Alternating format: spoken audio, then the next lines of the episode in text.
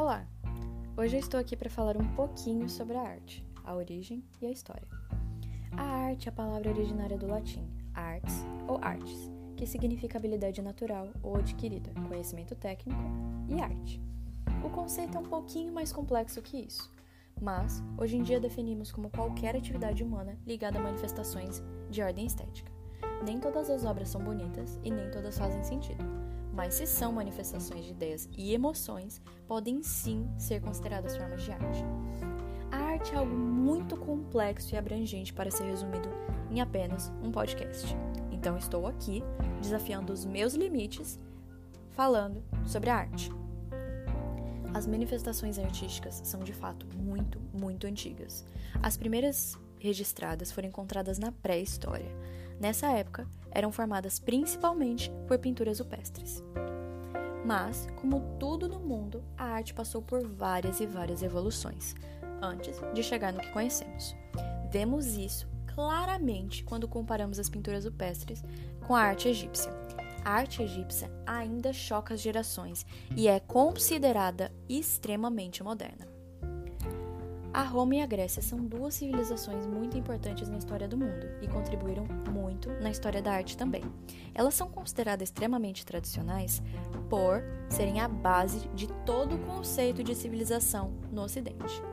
Na Idade Média, a arte greco-romana perdeu um pouco de sua importância quando a cultura dos povos germânicos foi instalada em seu lugar. Como a religião era fundamental para as pessoas nessa época, houveram muitas novas formas artísticas inspiradas na Igreja Católica, como o movimento da arte gótica. Durante a Idade Média, houveram vários estilos artísticos, como a arte bizantina, mas o movimento que ficou mais conhecido foi o Renascimento.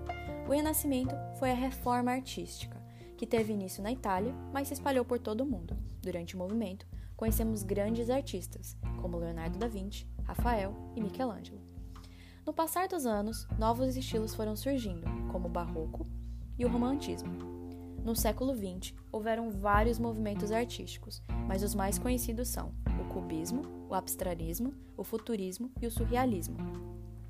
Houveram muitos e muitos outros movimentos artísticos durante a história, mas infelizmente não poderei mais prolongar o podcast, porque a história da arte é gigante. Então eu realmente agradeço pela atenção de todos e espero que gostem.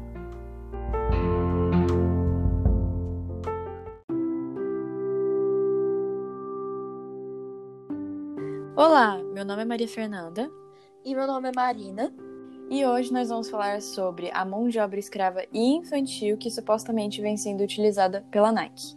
A Nike já passou por vários escândalos, incluindo acusações de utilizar trabalho escravo e mão de obra infantil, e esse é justamente o tema do nosso podcast. No ano de 1996, a revista Life divulgou a foto de um menino paquistanês de 12 anos costurando uma bola da empresa. Além dessa situação, a marca já passou por várias acusações de utilização de mão de obra escrava na Ásia. Nos atuais dias, acontecem protestos contra os salários baixíssimos da marca. Segundo a BBC, um trabalhador ganha em média 2 dólares por dia. Uma organização não governamental chamada Oxfam fez um relatório divulgando as condições de trabalho péssimas e perigosas. Segundo a organização, algumas medidas para melhor condição de trabalho dos trabalhadores foram tomadas, mas ainda assim não é o bastante. Para mostrar para o mundo que a marca não está utilizando mão de obra escrava, a Nike criou uma fiscalização ao redor do mundo.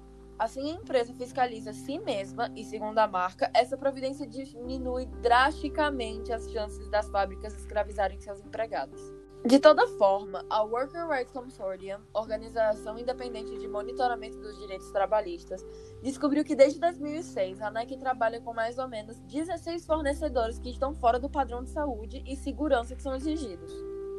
Tendo essas informações em consideração, nós não temos como afirmar se a Nike utiliza de fato a mão de obra escrava diretamente, mas podemos afirmar que a empresa usa a mão de obra escrava e infantil de forma indireta, no caso, pelos fornecedores.